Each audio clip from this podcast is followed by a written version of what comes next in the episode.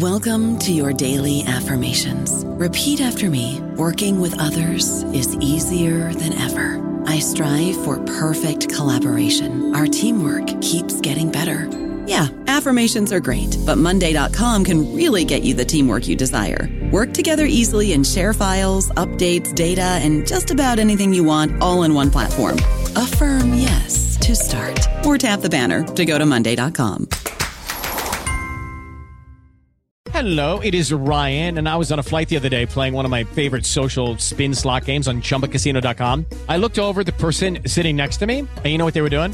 They were also playing Chumba Casino. Coincidence? I think not. Everybody's loving having fun with it. Chumba Casino is home to hundreds of casino style games that you can play for free anytime, anywhere, even at 30,000 feet. So sign up now at chumbacasino.com to claim your free welcome bonus. That's chumbacasino.com and live the Chumba life. No purchase necessary. VGW Void prohibited by law. See terms and conditions. 18 plus. Hola, esto es New Books Network en español. Bienvenidos a este episodio de NBN en español, la sección hispana de New Books Networks. Esta entrevista cuenta con el apoyo del Semillero de Investigación en Literatura Latinoamericana, SILAT, de la Pontificia Universidad Javeriana. Mi nombre es Felipe Toro y hoy tenemos el gusto de hablar con Sebastián Schonenbeck, con quien conversaremos de su libro Ensayos sobre el patio y el jardín, Cuv, Vaqués y Donoso.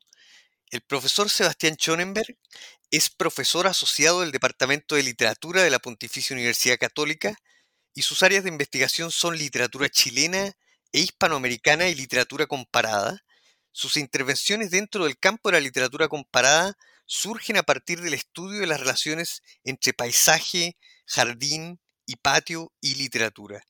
Entre sus proyectos de, investigación se cuentan La ruta anglosajona en la poética de José Donoso, Paisaje en la literatura y pintura chilena, Muerte en el jardín, paisaje y heterotopía en la obra de José Donoso, Mauricio Baqués y Adolfo Cub, investigaciones que se han traducido en libros como José Donoso, Paisajes, Rutas y Fugas, publicado en 2015, y Ensayos sobre el patio y el jardín, Cub, Baqués y Donoso, publicado este último en, mil, en 2020 por Orgic. Bienvenido Sebastián Schonenbeck a este capítulo de New Books Network en español.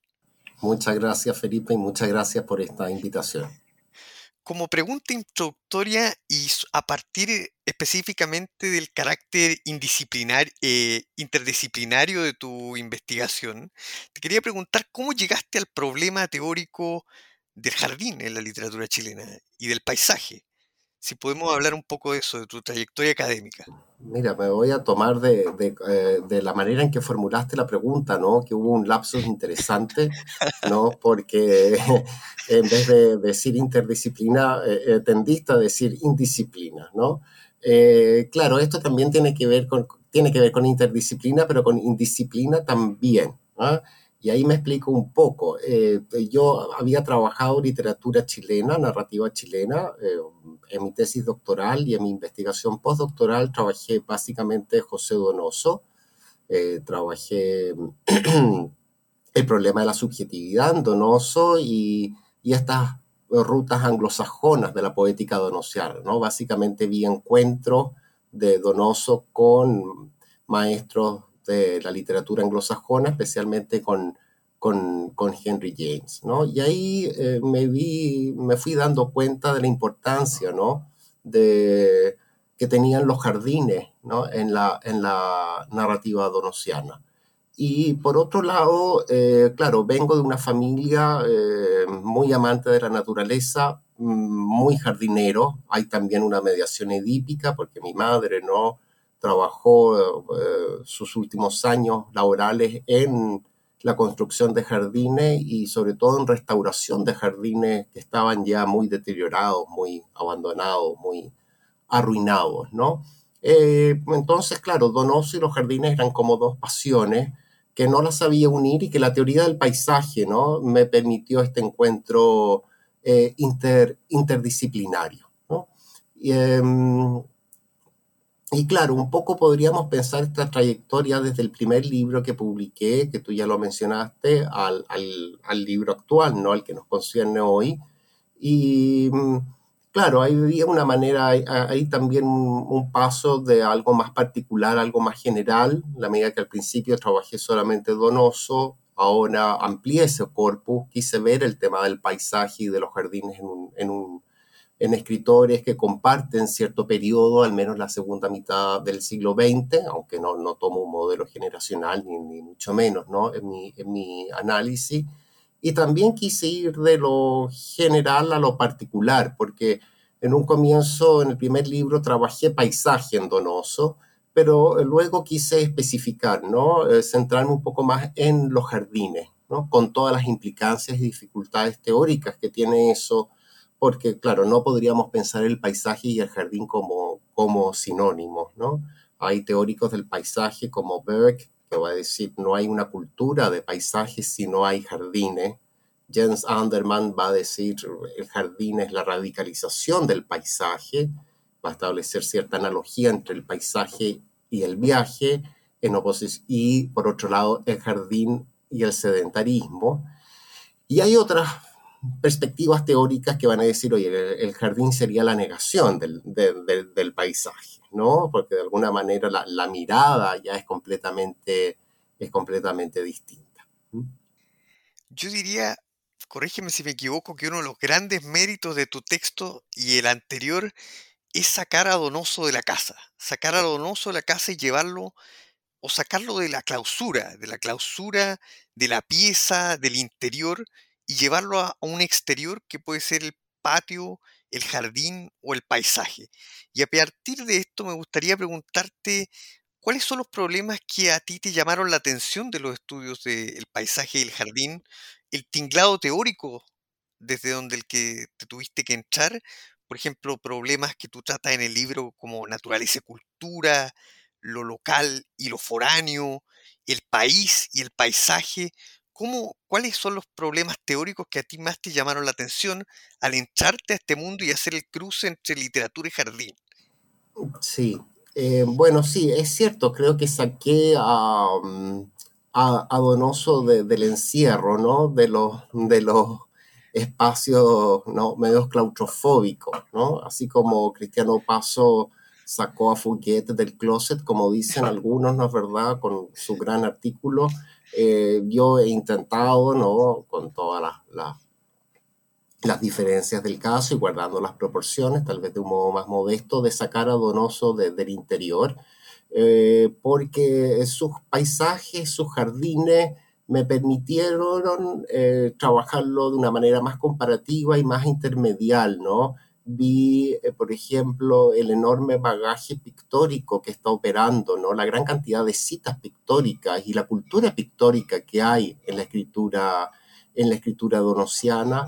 Eso me permitió ver un Donoso mucho más cosmopolita también, ¿no? Eh, un, Donoso también más, más transatlántico, ¿no? Que está pensando, ¿no? En las, todas las mediaciones entre lo local y lo, y lo europeo, sobre todo. Y con respecto a estos em, binarismos, oposiciones o, dúos, ¿no? Claro, naturaleza, cultura, eh, es algo, son dos elementos sin los cuales el paisaje no podría entenderse, pues no puede haber paisaje si no hay naturaleza, pero al mismo tiempo el paisaje es una construcción, es una construcción cultural, ¿no? Eh, mm, gran parte de la teoría del paisaje coincide en eso, Y eh, también cultura, naturaleza, yo creo que es una oposición eh, que podría ser bastante análoga o que nos podría recordar la gran oposición del siglo XIX, muy importante para, para Hispanoamérica, para Chile, que es la oposición civilización y barbarie, ¿no? Creo que el problema del jardín y del paisaje en, la, en el corpus narrativo está remodulando de un modo muy diferente a Sarmiento, ¿no? Pero está volviendo, ¿no? A poner sobre el tapete la oposición civilización eh, barbarie. Claro, eh, también el paisaje eh, conlleva una pregunta por lo nacional, ¿no? Sobre todo si, si si revisamos antecedentes del, del siglo XIX, ¿no? la Academia de, la, de Pintura, fundada por Bulnes, por el, bajo el gobierno de Bulnes, ¿no? y cuyo primer director es Chicarelli, la importancia del paisaje que tuvo también, eh, el cultivo del paisaje como, como género pictórico que tuvo en Chile para la pintura académica, ¿no? O sea, era una pintura que podía garantizar cierta identidad eh, nacional o la identidad nacional se construía o se identificaba a través del paisaje, ¿no? Eh, son de hecho dos palabras etimológicamente emparentadas, país y, paisaje, ¿no? Eh, claro, y mm, lo foráneo y lo local que me parece, vuelvo a ello, una oposición tremendamente interesante porque eh, se trabaja en estas descripciones de jardines y en esta mirada paisajística desplegada en la escritura de estos tres, eh, de estos tres autores, se trabaja mucho el, modelo europeo traído acá, ¿no? Con, con, una serie de degradaciones, de imitaciones, y que bueno, es algo que vemos tanto en, en, tanto, en tantos casos, ¿no?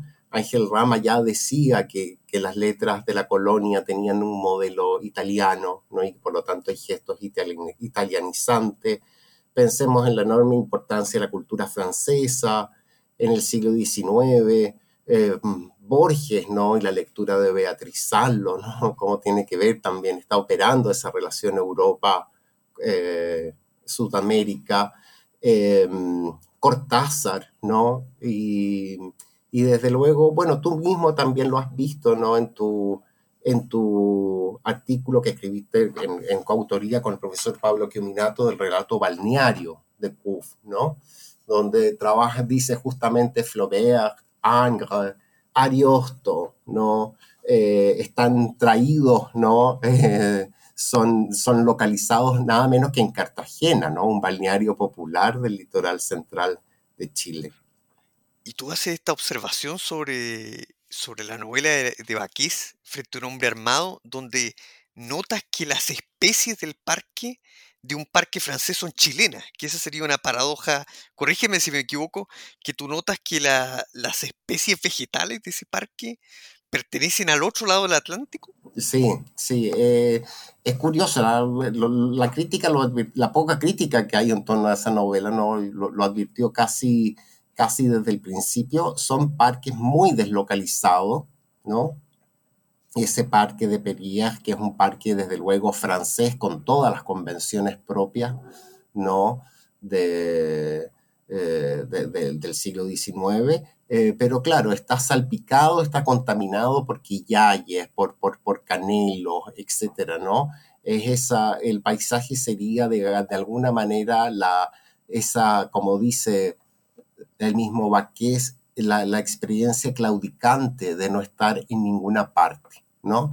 Eh, es un paisaje antipaisaje, en el sentido que no, no, no, no, lo podemos localizar sin ser necesariamente un paisaje ideal, ¿no? A lo Poussin, ¿no? Que son paisajes que desde luego no existen, ¿ah? por eso su idealidad.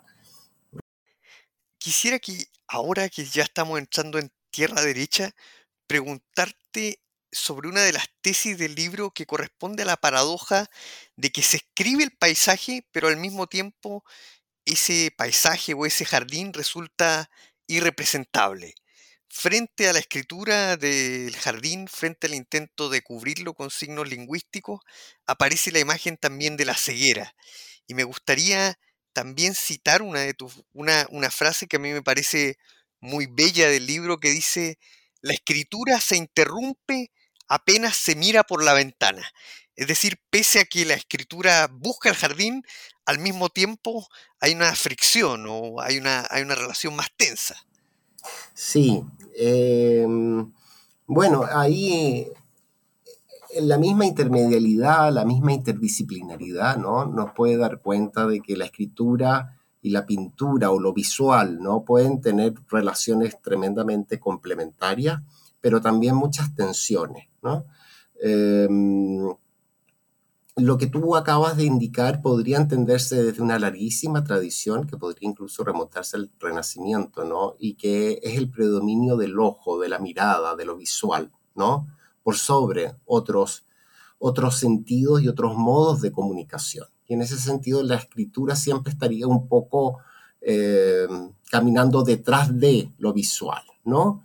Em, pensemos incluso en algunas metáforas de nuestro lenguaje coloquial, ¿no? Cuando estamos leyendo un texto y si yo quiero asegurarme que lo estás comprendiendo, te pregunto, ¿está claro? ¿No? Como si estuvieses leyendo, eh, mirando el texto, pero no, no leyéndolo, ¿no?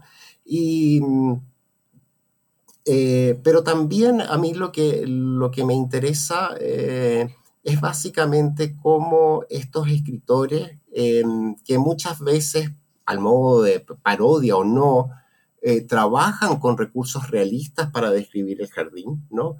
ponen en jaque ¿ah? esa misma escuela y ese mismo modo de descripción y de representación, porque estos espacios van a estar irrumpidos ¿no? y amenazados por, por la oscuridad.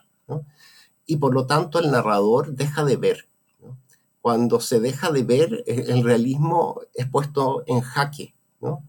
Y, y esa, eh, de alguna manera, tendríamos una escritura ciega, ¿no?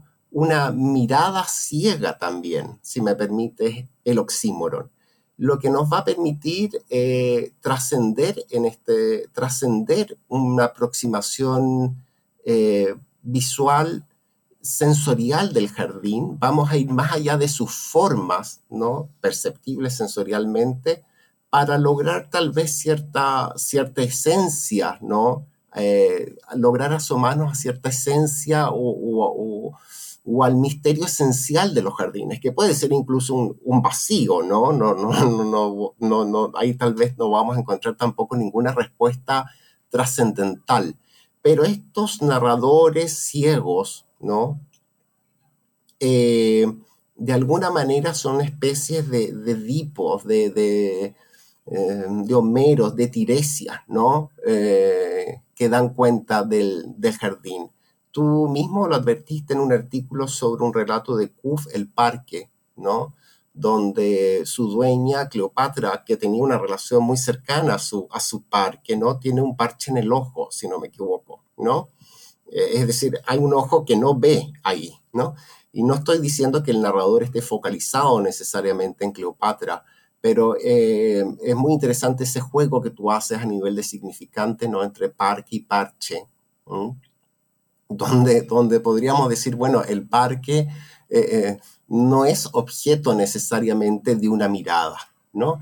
Esa oscuridad que azota el espacio, que, lo que entorpece la mirada, ¿no? Va mm, desde luego, a determinar, ¿no? La forma con la cual se describe y se representa. Me gustaría que conversáramos también de ¿Puede una parte de esta derrota del realismo o esta frustración del realismo frente al objeto espacial del jardín o del parque, tú lo analizas de manera brillante en este análisis del pintor chofer en Cubo y en el lugar que él tiene. No sé si podemos revisitar tu lectura con respecto a este, este chofer pintor. Sí, en ese sentido, claro, es el caso de... Em, el tren de cuerda, ¿no? Si, si la memoria no me engaña, de Kuf. Eh, claro, eh, ahí se trata de un paisaje en cierto sentido indecible, no representable, indescriptible, porque hay ciertos modelos de paisaje que están altamente degradados en Kuf, ¿no? Eh, mm, yo creo que ahí Kuf apela al pintor paisajista más bien académico, ¿no? Mm, que en ese contexto histórico quería garantizar una identidad nacional, es, decir, era una pintura con cierto deber cívico, si, si, si, mm, si tú me permites la, expresión. Y este chofer de alguna manera se presenta, mm, es un chofer aspiracional en ese sentido, ¿no? Es un chofer que quiere ser como estos pintores, sale al patio trasero de la casa de sus, de sus patrones con caballete en mano a pintar una amapolas las pinta requete mal, ¿no? Y más encima este chofer termina siendo una especie de travesti, eh, de payaso, ¿no? Muy, muy penoso, patético en cierto sentido. Entonces, todo ese relato de la pintura académica, del paisaje que fue tan importante en Chile, ¿no? Eh, no necesariamente por Chicarelli, sino más bien por, por, por los pintores rebeldes a la academia que fueron a Francia y se dieron cuenta que el paisaje era un género que estaba de moda, que se estaba cultivando, regresaron, ¿no? Y, cultivaron el paisaje como respuesta política, ¿no? Todo ese relato en CUF está tremendamente degradado, ¿no? se nos vuelve más bien una especie de, imagen patética, ¿no? entonces, Kuf, claro, este Kuf que se ha adherido al realismo, ¿no? Recordemos lo que dice en el prólogo a Cuarteto de la Infancia, también se desdice en cierto modo al enfrentarse a un jardín, al enfrentarse a un paisaje, eh, también se desdice con ello con sus dos últimas novelas, ¿no? Eh, la comedia del arte, cuando pienso en mi falta de cabeza, que, que, presentan, digamos, una, una, especie como de peripecia, ¿no? Es un, es un giro diferente con respecto a su, a su producción anterior, ¿no? Eh, que supuestamente es más, la podemos relacionar más fácilmente con un realismo y muy entre comillas, ¿no? Porque, insisto, en, las lecturas más sospechosas, por ejemplo, la de Adriana Valdés, ¿no? Que siempre han sospechado de esta adherencia de Kuf al realismo. Hay, hay una parte de tu libro donde tú, eh, a través de, de, tu argumentación, reconstruyes también lo que podríamos llamar el referente de estos paisajes o un archivo paisajístico de la nación. No sé si, ¿qué te parece si podemos hablar de esto, de cómo eh, Donoso, Baqués y Cub toman ese archivo paisajístico y lo desfondan, lo desfiguran? Eh, tú haces mención a la Quinta Normal, también al Parque de Lota. Si podemos eh, discutir tu trabajo con el archivo y cómo tú lees eh, el diálogo entre estos escritores, entre estas escrituras y el archivo de la nación. Sí. Em, a mí me llamó mucho la atención un trabajo que tiene Luz Aurora Pimentel, eh, profesora de, de, la UNAM, ¿no? donde se dedica a estudiar la representación del espacio en un corpus narrativo bastante diverso. ¿no? Y mm, y explora el problema de la descripción como en toda su dimensión más textual, ¿no? Va a decir así, la, descripción es un sistema textual que tiene muchísimos recursos, que es una especie de, que hay una especie de lengua descriptiva, ¿no? Y que mm, muchas veces la descripción, para garantizar verosimilitud, está determinada por eh, modelos disciplinares de conocimiento eh, y por archivos, ¿no?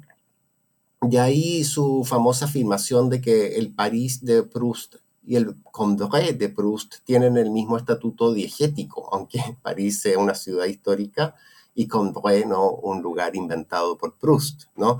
Porque él estaría utilizando en la descripción archivos que tienen que ver con urbanismo, con modos de entender la ciudad, el pueblo, etcétera, etcétera, ¿no? Y a partir de esa, de esa reflexión de Luz Aurora Pimentel, yo advertí que estos tres autores estaban eh, describiendo bajo ciertos, bajo ciertos modelos ¿no? de paisaje y esos modelos era la intervención que se hizo en espacios públicos y privados durante nuestra Belle Époque, por llamarlo de alguna manera, ¿no? Em, es decir, contratación de grandes paisajistas europeos, ¿no? Que intervienen eh, espacios como bueno, Quinta Normal es más complejo, pero como la Plaza de Armas, bueno, el Parque de Lota, eh, las Majadas de Pirque, el Parque de Santa Rita, etcétera, etcétera, ¿no? Bajo ciertas convenciones, ¿no? De paisajísticas muy francesas eh, y muy decimonónicas.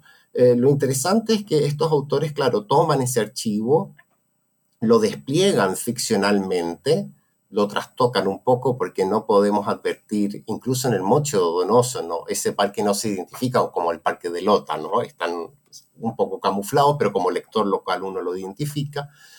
Em, pero este archivo, digamos, no, no aparece en su esplendor, ¿no? Son, son parques y jardines ya muy degradados, muy, muy arruinados, ¿no? Entonces ahí yo creo que la ruina es tremendamente Em, es muy, muy significativa, ¿no? Eh, estos autores podrían eh, describir parques en ruina como una crítica a cierta modernidad y también a un modo, como una crítica a un modo de entender la historia, ¿no? Mm, Benjamin mediante estos jardines en ruina serían alegorías de una historia que no necesariamente es una historia triunfalista, ¿no? O una eh, historia ideal, ¿no? O progresiva o conducente, ¿no? A un, a un progreso, ¿no? Eh, también son, son jardines, no es verdad, que al estar eh, mm, en ruina, son visitados por sujetos que ya van a perder su unidad, entendida metafísicamente, ¿no? Son más bien especies de fantasmas, ¿no? De sujetos fragmentados, los que habitan estos jardines, ¿no? Abandonados o, o en ruinas. Y a propósito de tratarse de una alegoría y de una historia, te quería preguntar también por el lugar de la hacienda, el imaginario de la hacienda en estos jardines chilenos que tú, cuya ruta tú trazas. Y estoy pensando, quizá, no sé qué te parece la comparación, pero me da la impresión de que tu proyecto también está hermanado uno lo podría relacionar también con el trabajo que ha hecho Alfredo Jocelyn Holt a partir de la descripción de Alonso de Ovalle del paisaje nacional y que tú estás eh, reconstruyendo una vida imaginaria de la hacienda en tanto jardín en el siglo XX chileno. No sé cómo, cómo ves tú la, pregunta por el problema de la hacienda. Sí, eh, yo creo que mm, creo que es interesante ver algunas particularidades, ¿no? En Baqués la hacienda está operando totalmente, ¿no? Eh, es una hacienda que se recuerda como lugar de la infancia, que tiene muchas pinceladas paradisíacas, por decirlo de algún modo, ¿no? Yo creo que ahí está, desde luego, eh, puede estar Ovalle, ¿no? Operando, ¿no? Eh, Ovalle nos dice que Chile en un minuto es un paraíso, ¿no? O se describe como un paraíso, ¿no? Y está esa, esa, esa resonancia, ¿no? Un paraíso que para Baqués ya es un paraíso perdido, pero que alguna vez lo fue. ¿no? esta hacienda eh, paradisiaca pese ¿no? a todas las condiciones sociales ¿no? y a las jerarquías de clase ¿no? y a poderes eh, muchas veces retorcidos ¿no? Eh, que ponen en relación la muerte y el placer erótico. ¿no? Eso desde luego no hay que, no hay que dejar de verlo. En, en Donoso, por supuesto, también está la hacienda, si pensamos en el obsceno pájaro de la noche, ¿no? si pensamos en, la Marulanda, eh, esta, esta, propiedad ¿no? de, los Ventura, ¿no? En, Casa de Campo. Pero diría yo, son haciendas ya mucho más desencantadas, ¿no? que van a mostrar, eh, que van a mostrar digamos, toda su, eh, su crueldad, ¿no? toda su toda su ferocidad, ¿no? planteando fuertísimas distinciones eh, de clase, etcétera, etcétera. Y en CUF eh, es muy interesante el asunto de la hacienda, ¿no? porque yo siempre he dicho, eh, hay muchos lectores ¿no? de CUF e incluso parte de la crítica que advierte ¿no? una representación de un mundo señorial, ¿no? por supuesto en decadencia, diluido, ¿no? fragmentado, arruinado. Yo creo que no es tan así. ¿ah? Em, eh, explora también espacios más de, pobreza urbana, por ejemplo, tú lo viste en el pasaje, ¿no? Em, eh, eh, en el espacio del pasaje, ¿no? me refiero en, la obra, en algunos relatos de CUF. y también CUF siempre trabaja Mm, ¿cómo explicarlo? gente, sí, que pudo haber tenido un gran posición, una gran posición social, una cultura cosmopolita, ¿no? un pasado glorioso en términos socioeconómicos, pero siempre gente un poco venida más, eh, a más. ¿ah? Em, le interesa ese personaje a Kuf, ¿no? Por ejemplo, en Balneario, la protagonista se llama Angélica el apellido. Bow. Bow, si ¿no? me equivoco. Eh, claro, el Bow como arco, ¿no? Eh, entonces, eh, claro, muchos alumnos míos cuando, cuando enseño CUF en clase me dicen, ah, bueno, un, aristócrata venida menos, que, ¿no? que es un, un, signo del pasado de esa Cartagena aristocrática y qué sé yo. Entonces yo digo, sí, pero, pero no tanto, ¿no? no era una Angélica Balmaceda Razo, era una Angélica Bow nomás, ¿no? Entonces, siempre como personajes venidos a más. Y por lo tanto, la hacienda, estoy pensando en esa hacienda de Yayay, en el, en el tren de cuerda, que incluso se ve panorámicamente, ¿no? Desde la, desde la cuesta de la Chilca. Eh, no creo que responda a esa hacienda que trabaja Alfredo Jocelyn Holt, ¿no? Eh, ni tampoco a ese espacio geográfico chileno que Ovalle va a describir como un paraíso, ¿no? Donde caminamos casi entre las nubes. ¿ah? Hay una parte del libro que tú haces un, un argumento de que el antecedente de, de que del antecedente de estos tres configuraciones del paisaje o del jardín sería o estaría localizada en María Luisa Bombal. Y te quería preguntar por eso, sobre todo por tu lectura de La Última Niebla y que también en otros lugares también tú, tú has realizado una interpretación a partir de María Luisa Bombal y los referentes de la ciudad jardín, Viña Mm, del Mar. Sí, el jardín es importante, ¿no? En la poética de Bombal y a lo largo de toda su, su narrativa. Eh, y son jardines ya, por ejemplo, en, en alguna de sus novelas, eh, son, son, son ya mm, jardines visitados, vistos fantasmalmente, ¿no? Visitados por, por personajes fantasmales, ¿no? Eh, por ejemplo, en La Última Niebla, ¿no? Son jardines y parques cuya visibilidad también va a estar altamente ent- entorpecida, ¿no? Eh, sus contornos, sus líneas comienzan a difuminarse y eso va a estar tremendamente presente, sobre todo en Kuf, ¿no? Que cuando quiere describir un paisaje, algo pasa que no se puede ver tan bien, ¿no? Un poco al tema que estábamos tratando anteriormente. Pero yo encuentro que lo más importante de Bombal, y en ese sentido agradezco la lectura de Lucía Guerra, es que mm, Bombal va a romper, ¿no? La, el vínculo o la asociación entre criollismo y paisaje. Comienza a ver el paisaje de otra manera, ¿no? Y va a superar el criollismo por una cuestión de género, desde luego, ¿no? Porque eh, eh, el espacio paisajístico para el criollista se vio como un paisaje, por supuesto, no exento de belleza, ¿no? pero sobre todo en la escala de valores de- del criollismo, como un espacio donde el hombre también imponía su fuerza, ¿no? su dominio ¿no? ante una naturaleza amenazante, adversa, explotable, etc. ¿no? Em, por lo tanto, esa vinculación entre lo femenino y la tierra y la naturaleza y el paisaje no es un cliché, no es un estereotipo, ¿no? Eh, eh, de la mujer, naturaleza, etcétera, etcétera, ¿no? Hay que entenderla, yo creo que desde un punto de vista de la historia y de la historia de la literatura. Y yo creo que eso es muy importante para los tres autores que estudié, porque los autores, estos autores pueden coquetear con el realismo, todo lo que tú quieras, pero no son criollistas, eso sí que yo lo tengo, eso sí que yo lo tengo claro, ¿no?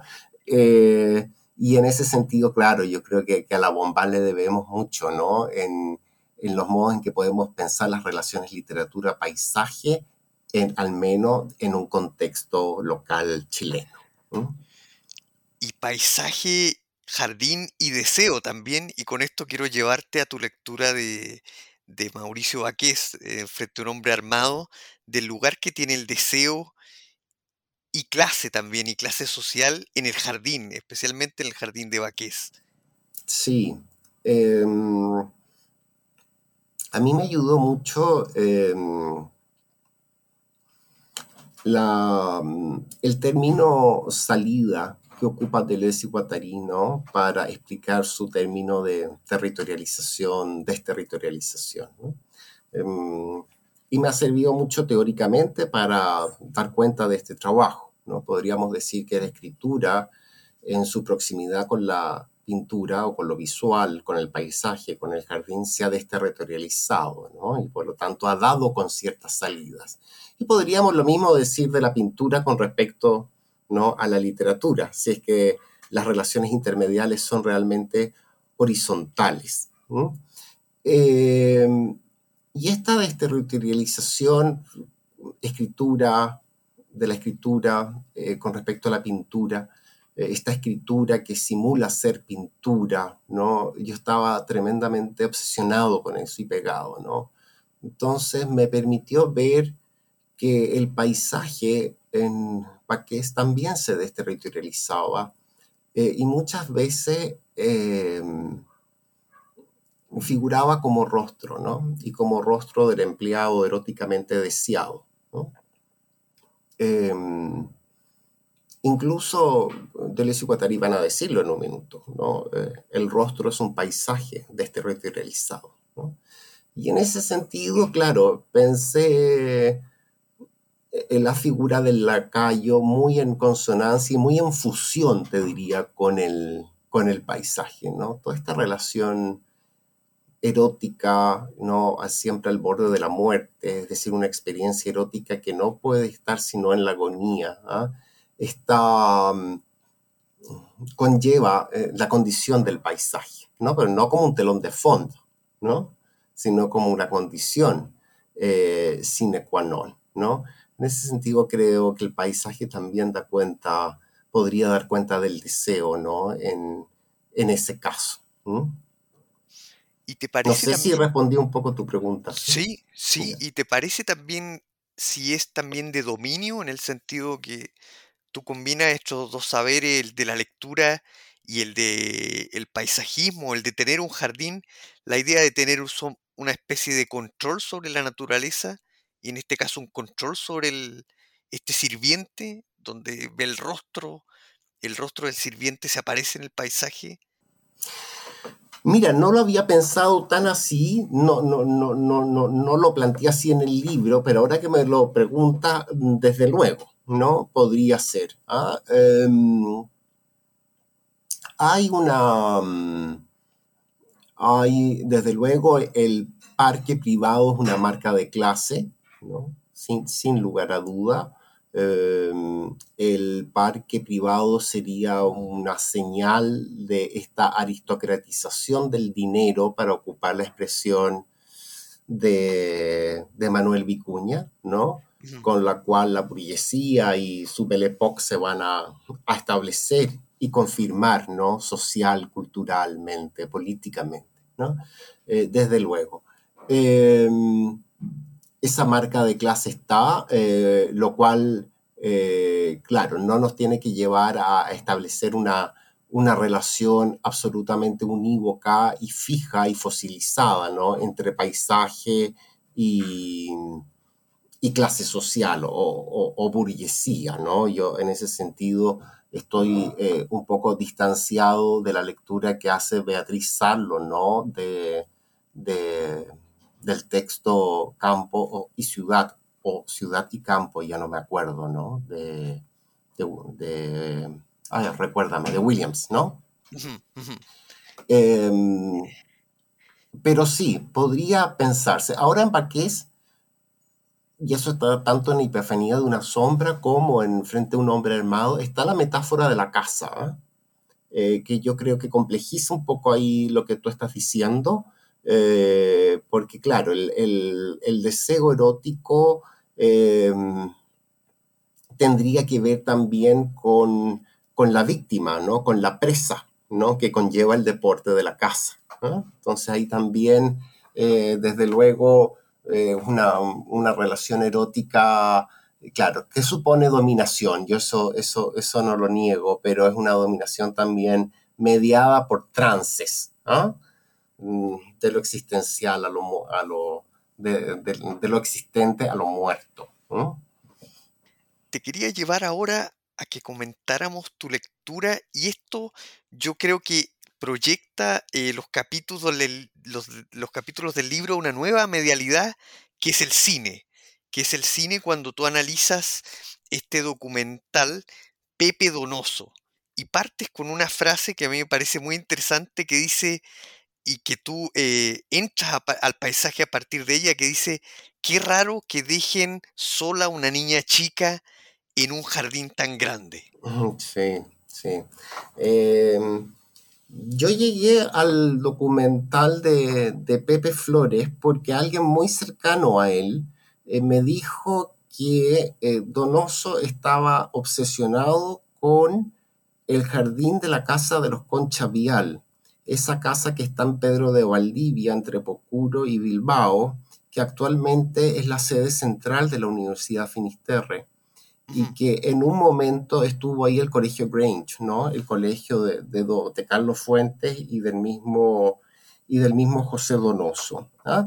Eh, entonces yo ahí empecé a pensar, a pensar y llegué al documental de, de, de Flores, ¿no? Sobre el documental Pepe Donoso, que a mí me llamó mucho la atención, que, que mm, porque eh, prácticamente el jardín, ¿no? Es un motivo que aparece constantemente, ¿no? En todo el documental. No es el jardín de la casa de, lo que hoy es la Finisterre, ¿no? La Universidad Finisterre, sino el jardín de la Casa Holanda, ¿no? De, los Donoso Yáñez, de, los papás, ¿no? De, de, Donoso. Y claro, eh, esta... Mm, oración con la cual, este enunciado con la cual Donoso da inicio a su intervención ¿no? Eh, en el, en el eh, documental es prácticamente igual a, a, un enunciado que encontramos en el cuento Ana María. ¿no?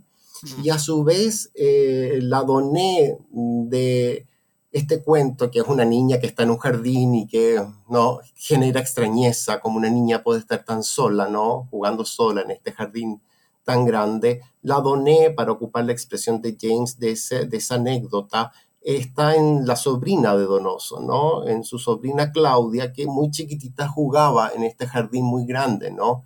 De, de, de, la casa de Holanda. ¿ah? Em, yo creo que los jardines no solamente en Donoso, ¿no? En CUF y en Baqués tienen un carácter eh, meta, una función metaliteraria, es decir, la descripción de esos jardines es también, o lo que esos jardines, o como esos jardines se presentan, es lo que la novela es en términos de composición, ¿no? Tienen un carácter metapoético. Eh, y yo creo que eh, Flore eso lo entendió perfectamente, ¿no? Lo entendió como nadie y de manera muy inaugural. Eh, por eso me, interesó a esto de, del documental y del jardín. Ahora tu lectura compara la, la visión de Donoso y de esta niña perdida en el jardín o esta escena un poco siniestra con eh, otro parque, que es el parque de Blow Up de Antonioni. Me gustaría que si pudiéramos conversar sobre ese hallazgo y ese efecto de extrañeza que también tienen los jardines, que es su lado siniestro, si se quiere. Sí, sí, es un lado, es un lado siniestro, es como un jardín como espacio familiar, el jardín próximo a tu casa, el jardín de tu barrio, ¿no? Eh, tiene elementos que te pueden sorprender y por lo tanto volver extraño, ¿no? O sea, un proceso de desfamiliarización, ¿no? Del jardín, que era a mí lo que me interesaba, lo que me interesaba trabajar, ¿no? Y por eso mm, incorporé categorías como lo extraño y lo, exubera, y lo espeluznante, ¿no? Que trabaja, eh, que trabaja Mark Fisher, ¿no? Y cómo esa extrañeza del jardín también va a y generar un efecto, ¿no?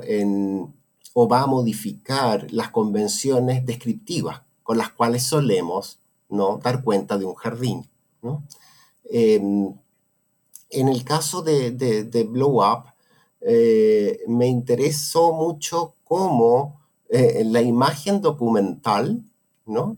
Es decir, la fotografía que toma este, este joven, ¿no? Em, se, desvirtúa completamente, ¿no? Porque eh, una imagen, un documental, de alguna manera está hecho para registrar y confirmar una realidad, ¿no? Original, ¿no? entendida muy entre comillas, ¿no? Si creemos que hay una realidad a la cual podemos acceder, ¿no? Más allá de nuestro afán semiotizante y de la representación y del imaginario. Eh, y claro, esta fotografía que supuestamente te garantizaba, ¿no? El jardín o el parque como un espacio de los enamorados, ¿no?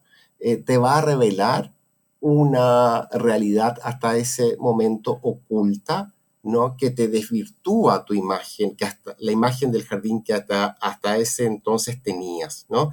Y por lo tanto, cómo el documental puede ser ya no solo una confirmación de una realidad previamente existente, sino también una fábrica de realidad, ¿no? Ahí estoy ocupando los términos de Michael Jacob, ¿no? Que él trabaja muy bien eh, la representación del jardín en la película de, Antonioni. ¿ah? No sé si, me, si me, me, expliqué bien, ¿no? Pero esta fotografía que tiene una función documentalista, ¿no? Es decir, confirmar una escena de amor, ¿no? Al ser ampliada, eh, eh, va a generar otras cosas, ¿no? Y fabrica otras realidades.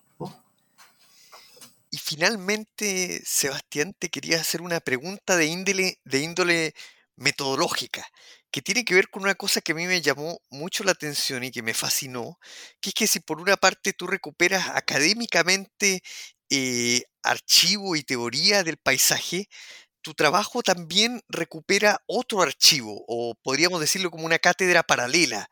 Por ejemplo, los testimonios sobre Juan Grimm, que tú recoges sobre Cuv, que dice eh, que Cuv le dijo que hay que pintar la transparencia diáfana del aire en el momento de hacer un paisaje.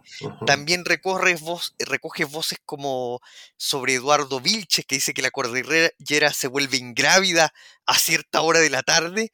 Y finalmente también tu propia mirada, que como ensayista aparece dentro del, combinando el género académico, aparece cuando dice, bueno, de este jardín solo queda, hasta donde yo sé, eh, lo único que queda es un magnolio. Y donde finalmente aparece, aparece tu voz contrapunteando también los saberes de la academia. Y en ese sentido te quiero preguntar por tu posicionamiento eh, dentro del ensayo. Sí, lo que pasa es que el, eh, el, origen de este libro es un proyecto de investigación financiado por Fondesit, ¿no? un Fondesit regular, y dado el contexto, tú, bueno, tienes que respetar ciertas convenciones, ¿no? Metodológicas, escriturales, académicas, desde luego.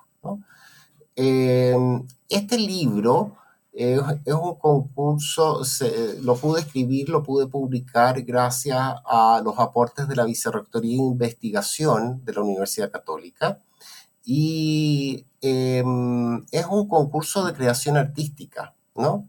Donde eh, tiene lugar el ensayo. Yo lo presenté este proyecto como una divulgación de mi fondo, ya realizado y ya cerrado, ¿no?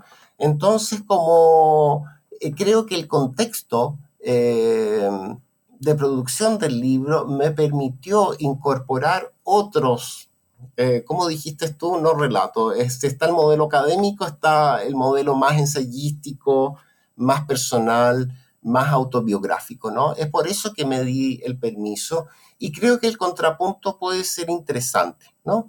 Eh, no sé si lo logré, ¿no? Pero puede refrescar eh, y tal vez llegar eh, a hacer que una reflexión académica se formule en términos tal vez más comprensibles ah, para, un público, para un público mayor, ¿ah?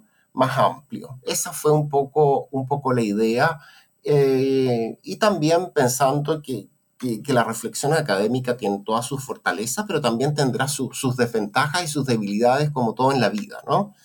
Eh, entonces este contrapunto me, fue desafiante, estaba dentro de, mm, de los objetivos del proyecto que yo me gané con la vicerrectoría, ¿no? que era divulgación ¿no? de un proyecto académico. Y ahí incorporé estos testimonios eh, en el caso de Juan Grimm, tuve algunas conversaciones con él previas a una entrevista que realicé en el contexto del Festival Puerto de Ideas, ¿no? En Valparaíso, el año 18. Em, ahí él me planteó una especie de poética de la creación del jardín. Uno de esos rasgos de esa poética creativa de jardines tenía que ver con el misterio que está tan, está tan presente, ¿no es verdad?, en, en, los paisajes y jardines de los autores que mencioné. Em, y ahí él me reprodujo ¿no? una conversación que él tuvo con Kuf, ¿no? donde Kuf le decía es muy importante em, pintar, ¿no es verdad?, el aire diáfano y que esa, ese consejo de Kuf o ese mandato, él le, trata, ¿no es verdad?, de alcanzarlo en, su, en sus composiciones como paisajista y, que nunca lo logra, ¿no es verdad? Porque cómo vas a pintar, ¿no? El, cómo vas a pintar el aire. Me llamó, me llamó, mucho, la, me llamó mucho la atención y eh, yo no soy creador, ¿no? No soy escritor de, creativo, ¿no? De ficción, ni tampoco soy hago películas, ¿no? Pero si fuese director o si fuese novelista, ¿no? Trataría de, inventar algo, ¿no? Sobre esa conversación que sostuvo Kuf y, y, el paisajista Juan Grimm, ¿no? Creo que da para una, da para una novela o para un cuento. Lo mismo me pasó con Vilches, a quien no conozco, ¿no? Personalmente, pero siempre me ha llamado mucho la atención desde niño, ¿no? Que había un grabado en blanco y negro en, la casa de mis padres. Y esta, mm, estos jardines, ¿no? Que son grabados en blanco y negro, creo que pueden ser una especie de, abstracción, ¿no? De un jardín determinado cromáticamente, una abstracción que en parte da cuenta de la imagen que se lograría a través de esta mirada ciega o de esta escritura ciega de la cual te hablé, ¿no? En un, en un comienzo, ¿no? Estos, estos narradores que sufren miradas entorpecidas a la hora de enfrentarse a un jardín y que por lo tanto ponen en jaque un sistema descriptivo familiarizado con el, con el realismo, ¿no? Y el tercer caso, lo, lo, del magnolio, efectivamente, yo camino mucho por la calle Holanda y está ese magnolio, es lo único que queda, lo supe como dato, yo soy muy amigo de un sobrino de Donoso, de Martín Donoso, hermano de Claudia, y ahí me, me contó ¿no? que ese magnolio pertenecía a la casa de sus abuelos. el problema de Martín es que se acuerda mucho más del gallinero y de la huerta que del jardín, ¿no? Pese a que él vivió en esa casa porque eh, mientras sus padres estaban de viaje eh, por una estadía muy larga en Europa, él vivió con sus abuelos, ¿no? Con su abuela sobre todo, tuvo una relación muy cercana y entonces, claro, recuerda más el gallinero, ¿no? Que, ese, ese jardín y fue testigo de esa casa hasta bastante avanzada edad, así que medio olvidadizo con los jardines, ¿no? Pero yo a él le debo también esa, eh, eh, esa advertencia de los fragmentos que quedan de ese jardín ya desaparecido, porque la casa se vendió, se demolió y construyeron un, un edificio, ¿no? Es por eso que, que ese capítulo del libro que habla sobre el jardín de la Casa Holanda, gracias al documental de Flores, lo titulé Un jardín que ya no existe.